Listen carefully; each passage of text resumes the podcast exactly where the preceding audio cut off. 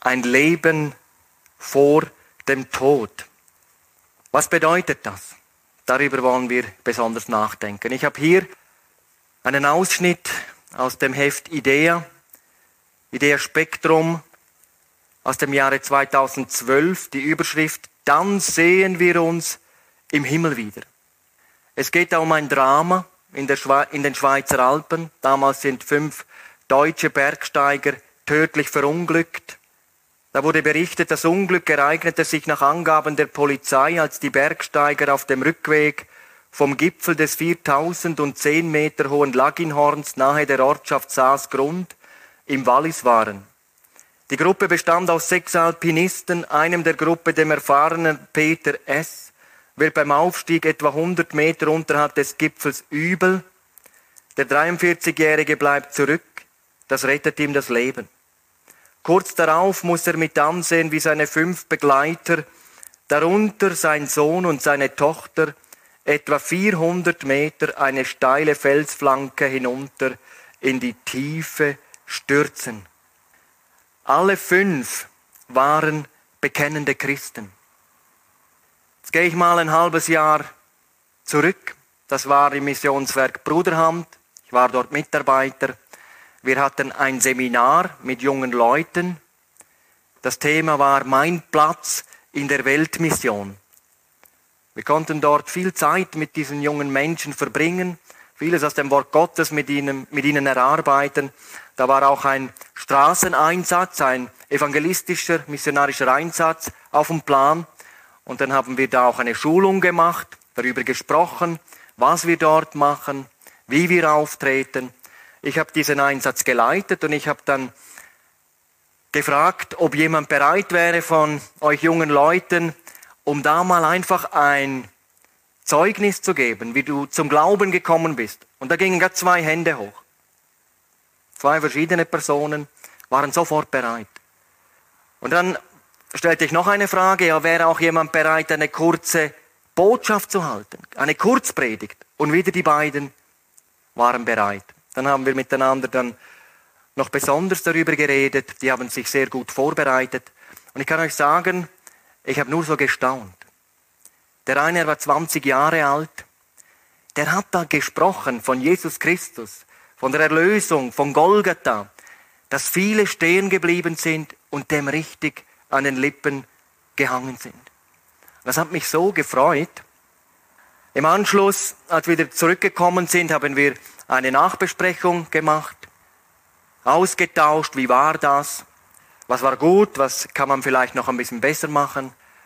Und dann habe ich dann mit diesem 20-Jährigen auch noch persönlich unter vier Augen gesprochen, habe ihm Mut gemacht, das auch weiterhin zu versuchen, hinauszugehen, mit den Menschen über Jesus Christus zu reden. Und er äußerte dann den Wunsch, ich habe ihm erzählt, was ich, was ich so hauptamtlich mache, dass ich unterwegs bin, Deutschland, in der Schweiz, um das Evangelium zu verkündigen, zu evangelisieren. Und er äußerte dann den Wunsch, kann ich dich einmal begleiten? Und dann habe ich gesagt, natürlich. Dann hat er mir gesagt, wo er zu Hause ist. Und dann habe ich ihm gesagt, ja, wenn ich mal da in der Gegend bin und, und dann würde ich dich dann früh genug kontaktieren, damit du mal dabei sein kannst, mal diese Tage miterleben kannst. Es ist nie dazu gekommen. Und es wird auch nie dazu kommen.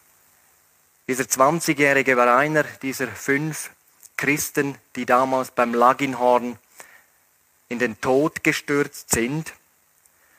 Und da habe ich mir schon auch die Frage gestellt, wie, wie macht der Herr das?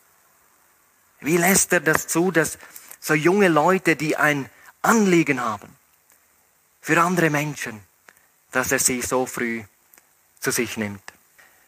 Dieser 20-Jährige er hat ein Internetprofil gehabt und er hat dort zum Beispiel geschrieben, ich bin bibelgläubiger Christ und wünschte, du wärst es auch.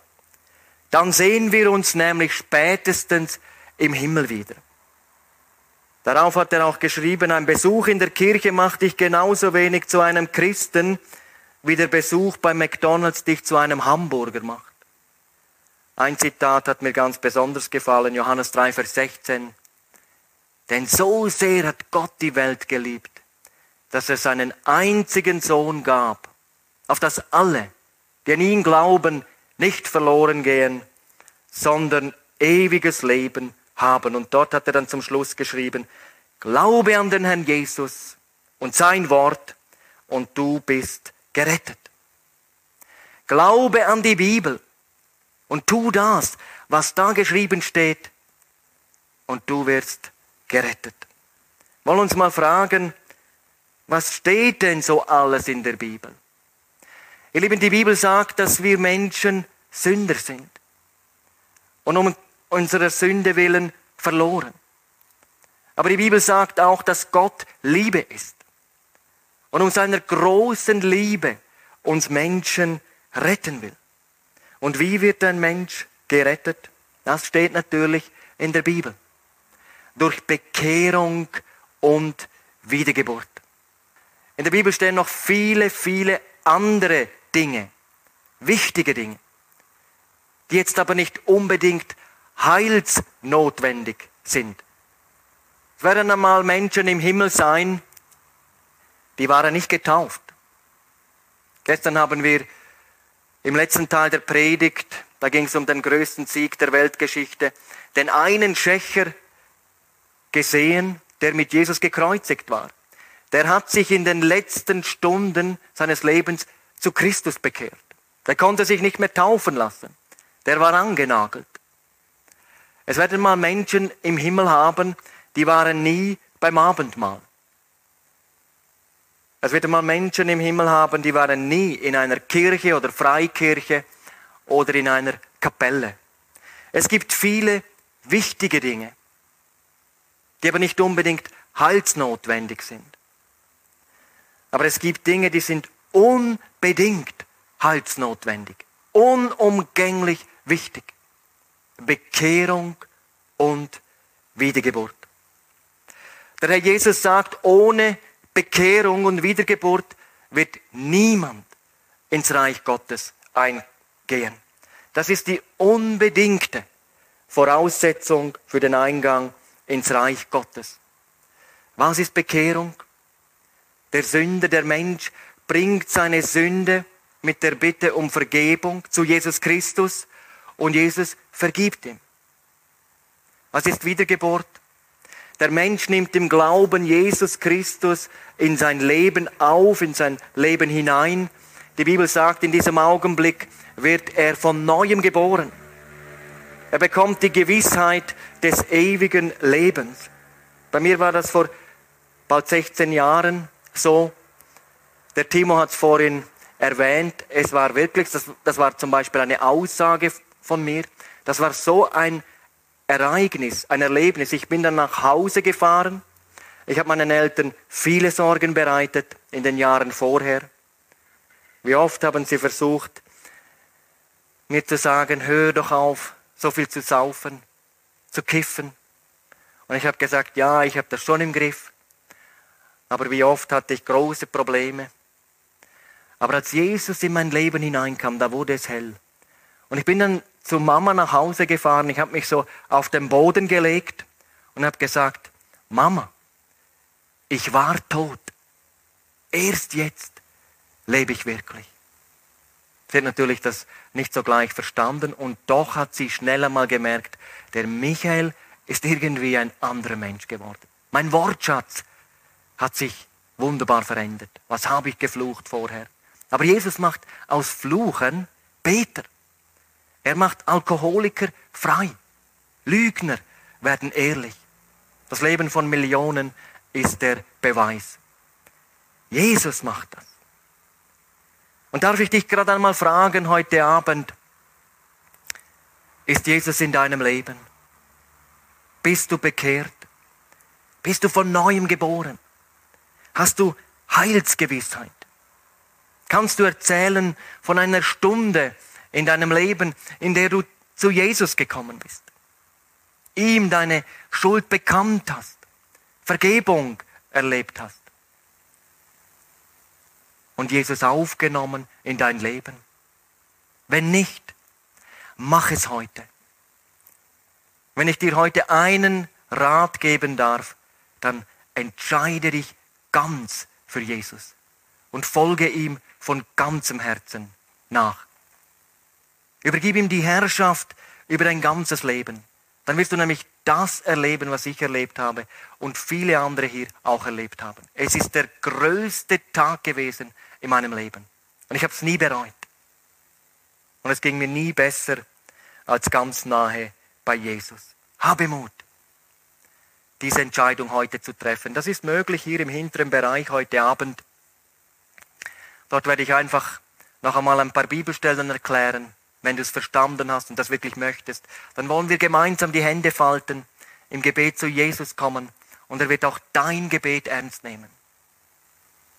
Oh, das wünsche ich mir, dass heute Abend ein Aufbruch in deinem Leben geschieht. Es gibt ein Leben vor dem Tod. Und ich möchte dazu mal drei Bibelstellen uns lesen.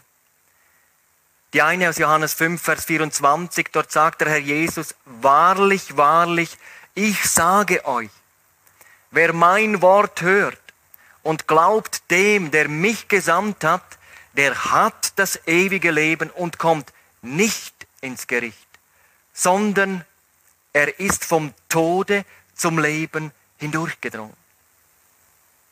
Der Herr Jesus sagt in Johannes 11, Vers 25, ich bin die Auferstehung und das ewige Leben. Wer an mich glaubt, wird leben, auch wenn er gestorben ist. Und wer da lebt und glaubt an mich, wird nimmermehr sterben.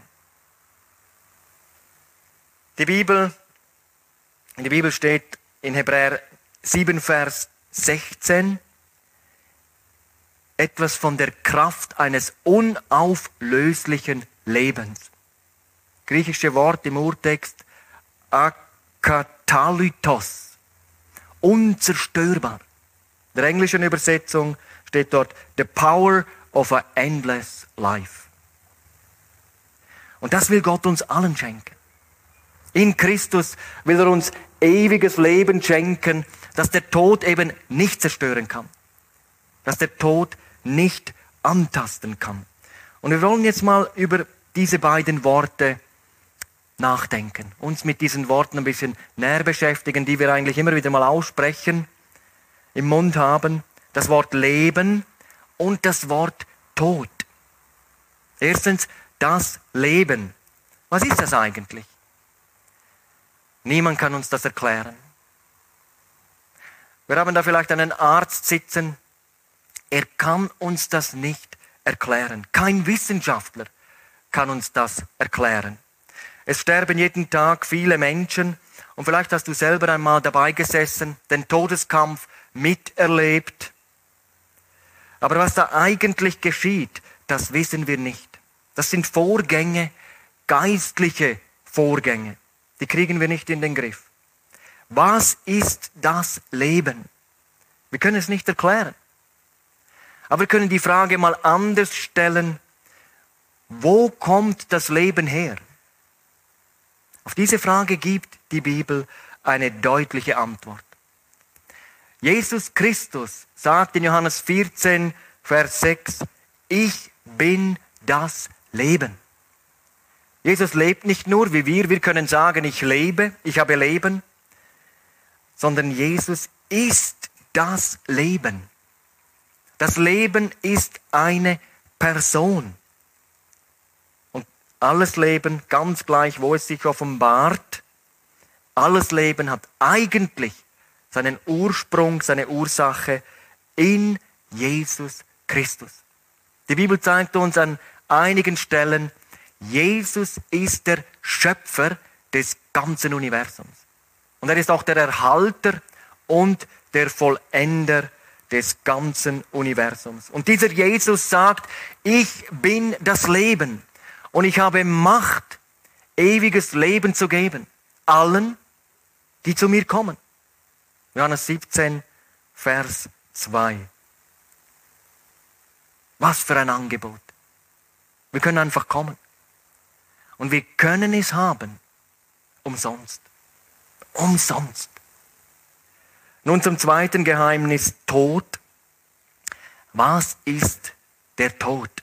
Ich sagte vorhin, niemand kann das Leben erklären. Auch niemand kann den Tod erklären. Das kann wirklich niemand. Aber wir können hier die Frage auch einmal anders stellen und fragen einmal, wo kommt der Tod her?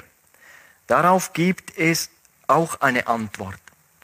Die Bibel spricht darüber. Zweitens, der Tod. Und jetzt höre, vielleicht hast du das noch nie so gehört, aber es ist wirklich wahr. Der Tod ist auch eine Person.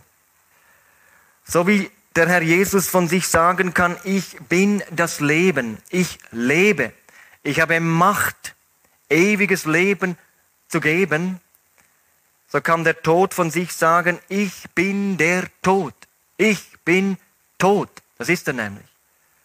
Ein Handlanger des Teufels. Wir werden das nachher verstehen. Die Bibel sagt, es ist der Teufel, der die Macht des Todes hat. Hebräer 2, Vers 14. In Offenbarung 20, Verse 13 und 14 wird zweimal der Tod genannt.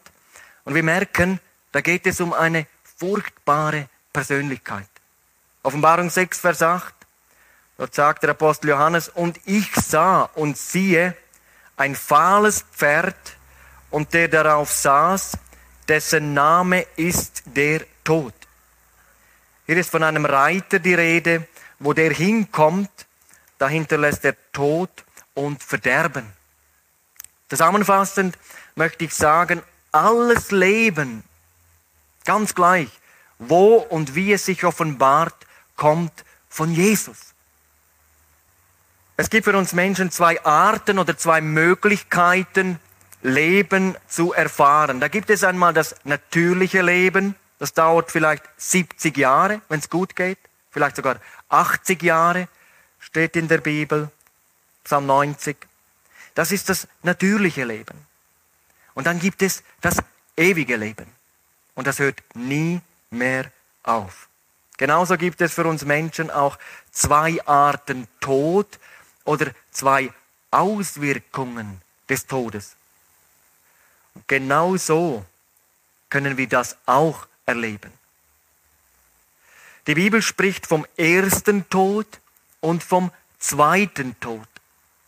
Der erste Tod zerstört das natürliche Leben, ist also der Feind des natürlichen Lebens. Der zweite Tod ist der Feind des ewigen Lebens. Und beide Arten können wir erfahren. Tod bedeutet nicht Aufhören der Existenz. Aber was haben da manche Leute für falsche Vorstellungen vom Tod? Tod bedeutet für sie Endstation, Kapitulation, alles aus. Nichts mehr da. Ihr Lieben, die Bibel spricht ganz anders vom Tod. Die Bibel spricht von der Macht des Todes, von der Herrschaft des Todes, von der Gewalt des Todes. Sie spricht von einem unheimlichen Feind, der gegen uns steht. Der Tod ist kein Erlöser. Der Tod ist ein Fluch, der durch den Sündenfall in diese Welt gekommen ist. Tod sein bedeutet nicht aufhören zu existieren, sondern Tod bedeutet Scheidung. Du könntest in deiner Bibel überall, wo das Wort Tod steht, das Wort Tod durchstreichen und darüber schreiben Scheidung. Dann hättest du eigentlich die Bedeutung dieses Wortes. Tod bedeutet Scheidung, Trennung. Der erste Tod bedeutet Scheidung vom Leib. Wenn der Mensch gestorben ist, dann hat er sich von seinem Fleisch, so, so steht es in der Bibel, oder von seinem Leib getrennt und er kommt nie mehr dahin zurück, auch der Gläubige nicht. Fleisch und Blut, steht in der Bibel, können das Reich Gottes nicht ererben. 1. Korinther 15, Vers 50. Und dann heißt es dort, Vers 44, es wird gesät ein natürlicher Leib und es wird auferstehen ein geistlicher Leib. Das, was aufersteht, ist etwas Neues. Wir bekommen einen neuen Leib, steht in der Bibel. Der erste Tod bedeutet Scheidung vom Fleisch, ewige Scheidung vom Fleisch. Der zweite Tod bedeutet ewige Scheidung von Gott. Und ihr Lieben, der zweite Tod ist viel, viel schlimmer als der erste Tod. Offenbarung 20, Vers 14. Dies ist der zweite Tod, das ewige Feuer. Leider wird das heute kaum mehr verkündigt von der Kanzel. Und ich kann euch ganz offen sagen, am liebsten würde ich nur von der Liebe Gottes reden, von der Gnade Gottes, vom Himmel. Aber ich bin mir völlig bewusst, dass ich selber einmal vor Jesus stehen werde. Und dass Jesus mich vielleicht fragt, Michael, hast du auch von Sünde gepredigt? Dann werde ich sagen, jawohl. Das ist ja das größte Problem. Das größte Hindernis, dass wir überhaupt gerettet werden können. Hast du auch von der Hölle gepredigt? Oh ja. Natürlich nicht nur von der Hölle, sondern dass es Befreiung gibt, dass es Errettung gibt, dass es ewiges Leben gibt, das schon hier anfängt. Du brauchst eine zweite Geburt.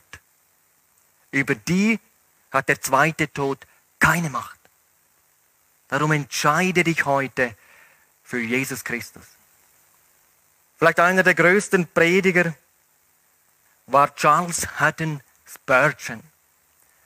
Und der Mann hat einmal Folgendes gesagt, wenn ich der größte Egoist wäre, wollte ich ein Seelengewinner sein.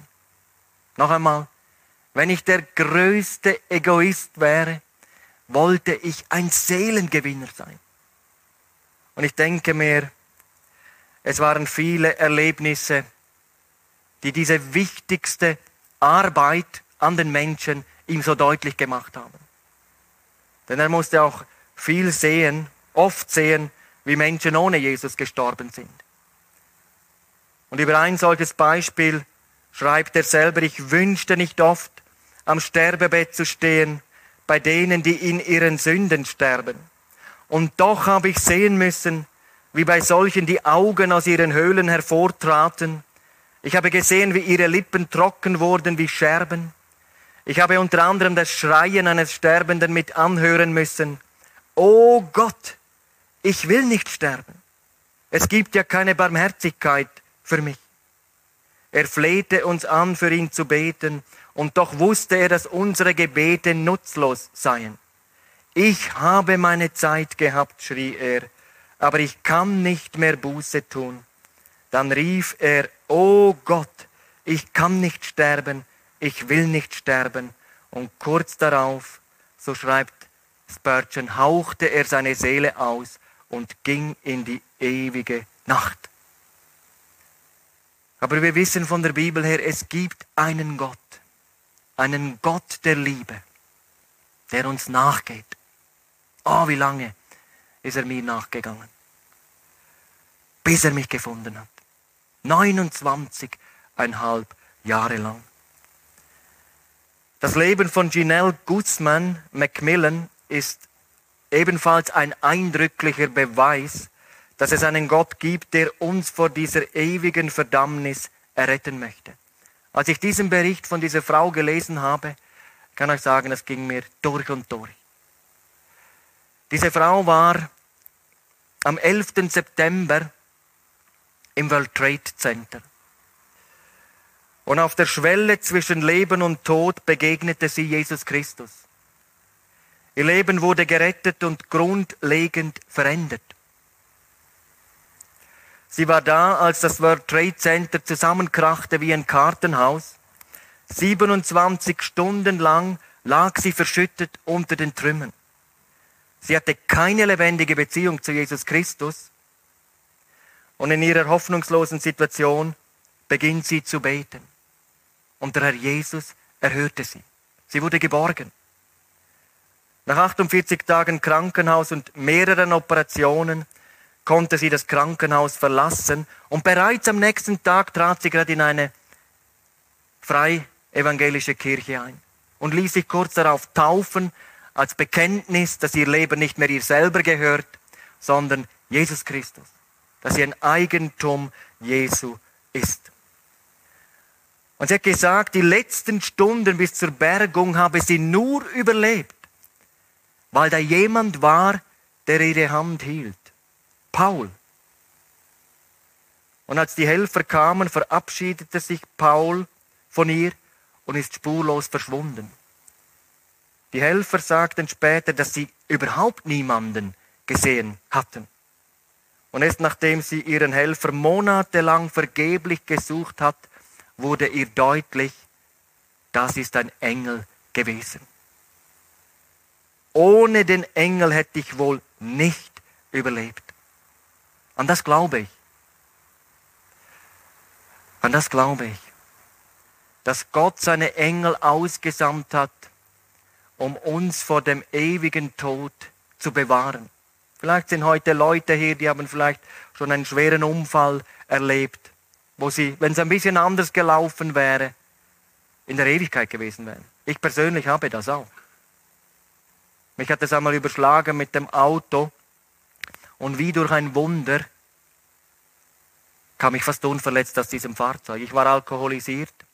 Als ich die Unfallstelle später gesehen habe, wäre ich nach links irgend, ich hatte einen Sekundenschlaf, wäre ich nach links abgebogen, wäre ich in eine Tankstelle reingefahren, wäre ich ein bisschen vorher rechts, ich bin rechts abgebogen, ein Zaun rein hat es mich dann überschlagen, ein, bisschen, ein paar Meter vorher wäre ich in aufgebahrte Eisenbahnschienen hineingefahren. Mir wurde so deutlich, später natürlich, das war allein Gottes Gnade, dass ich nochmal eine Möglichkeit bekomme, mich für Jesus Christus zu entscheiden. Der Jesus sagt, wer an den Sohn glaubt, hat das ewige Leben. Und wie froh bin ich, dass da steht, wird nicht irgendwann einmal dann ewiges Leben haben. Hier steht sofort. Diese Entscheidung bringt dir das ewige Leben.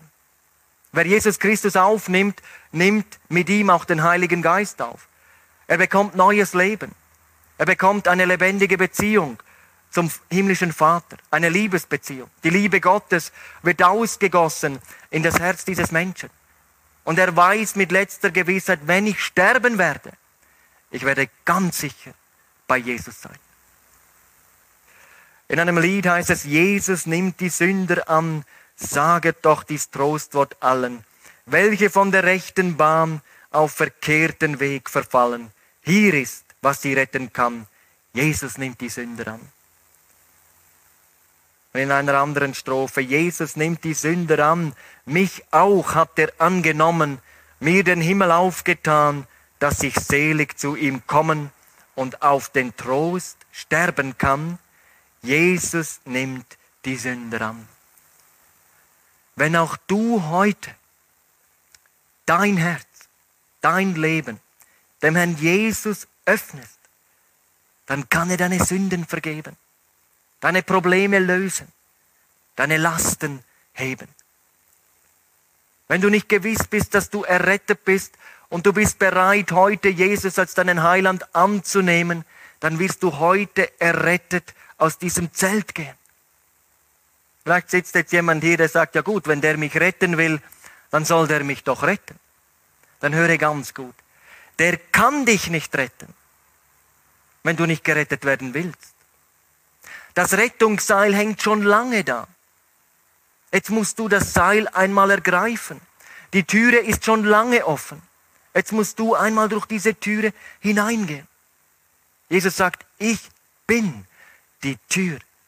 Wer durch mich hineingeht, wird errettet werden. Das ist das große Angebot heute Abend. Es wurde viel gebetet für diese Tage. Und ich habe mich so gefreut in den vergangenen Abenden. Da waren Menschen hier, die der Gemeinde nicht bekannt sind. Das sind erhörte Gebete und wir glauben, dass Gott auch in dieser allerletzten Zeit noch einmal durch die Reihen geht in Jesus Christus. Und er auch heute Abend vor jedem stehen bleibt und ihm ganz deutlich macht, du bist gemeint. Für dich habe ich mein Leben und Blut gelassen auf Golgatha. Das habe ich für dich getan. Spürst du nicht, dass du gerettet werden musst? Hörst du nicht meine Stimme? Jesus will dich heute Abend rufen. Ich möchte uns jetzt anhand einer Zeichnung noch einmal ganz deutlich machen, um was es eigentlich geht in unserem Leben. Ich habe am Anfang gesagt, es gibt so viele Entscheidungen, die wir treffen in unserem Leben. Ich weiß nicht, jemand hat mal gesagt, wie viel pro Tag. Das habe ich fast nicht glauben können, aber es sind so viele. Jeden Tag. Aber es gibt eine Entscheidung, die überragt alle anderen Entscheidungen. Wir sehen hier ein Dreieck. Das ist jetzt symbolisch für den dreieinigen Gott. Vater, Sohn und Heiliger Geist. Dann sagt uns die Bibel in Jesaja 59, Vers 2, unsere Sünden scheiden uns von unserem Gott. Die Sünde ist wie eine Scheidewand, eine Trennwand zwischen Gott und uns Menschen. Momentan leben etwa sieben Milliarden hier auf dieser Erde, sind schon ein bisschen mehr. Und jeder Mann, Mensch ist vom Sündenfall auf dem Weg immer weiter weg von Gott zu gehen. Eigentlich jede neue Sünde, durch jede neue Sünde entfernt er sich immer weiter weg von Gott. Da gibt es natürlich unterschiedliche Leute. Da ist zum Beispiel einer, der hat so große Sünden, dass ganz Schönberg das erkennen kann. Dann gibt es Leute, die haben vermeintlich so kleine Sünden, Neid, Hass, Stehlen. Sieht man von außen nicht so gut, doch Gott sieht alles. Dann gibt es moralisch gute Leute. Die gibt es. Ich habe manche kennengelernt, wirklich Vorbilder. Aber auch sie sündigen. Die Bibel sagt, alle haben gesündigt und sie sind ausgeschlossen von der Herrlichkeit Gottes. Und wenn der Mensch so weiterlebt, eines Tages überschreitet er eine Schwelle. Dann nämlich, wenn er stirbt. Und wenn der mit seiner Schuld in die Ewigkeit geht, so steht es in Hebräer 9, Vers 27, es ist gegeben, dem Menschen zu sterben einmal, danach aber das Gericht. Da werden Bücher aufgetan da steht alles drin, was wir getan haben, was wir gesagt haben, was wir gedacht haben. Jesus wird der Richter sein, dort findet keine Verhandlung mehr statt. Und die Bibel sagt, wir werden gerichtet nach dem, was in diesen Büchern geschrieben ist. Wer dort sein wird, wird bei diesem Gericht durchfallen, so hat Jesus gesagt, verurteilt werden. Und sein Los ist die ewige Verdammnis. Aber Gott will das nicht. Gott will deine Rettung. Gott will, dass alle Menschen gerettet werden und zur Erkenntnis der Wahrheit kommen. Darum kam Jesus. Und als Jesus hier auf dieser Welt lebte, er war ja die Sensation in Israel. Blinde wurden sehend, Lahme gehend. Jesus weckte Tote auf. Und die Menschenmassen wurden regelrecht angezogen, dass sogar seine größten Feinde sagen mussten, alle Welt läuft ihm nach. Es war seine Liebe, die die Menschen angezogen hat. Er hat die Unberührbaren berührt. Er ging zu denen, die ausgestoßen waren.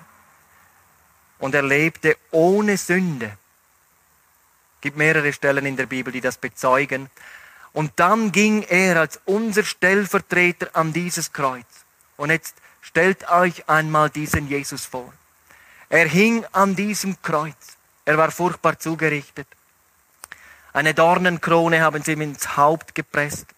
Dann die Hände und die Füße mit Nägeln durchschlagen. Er hing da in einer völlig unnatürlichen Weise. Mit jedem Atemzug wusste man nicht, ob er den nächsten noch schafft. Die Fachleute sagen, das, was Jesus an diesem Kreuz erlebt hat, ist das brutalste, was Menschen jemals erfunden haben. Und dann starb er an diesem Kreuz mit unserer Schuld.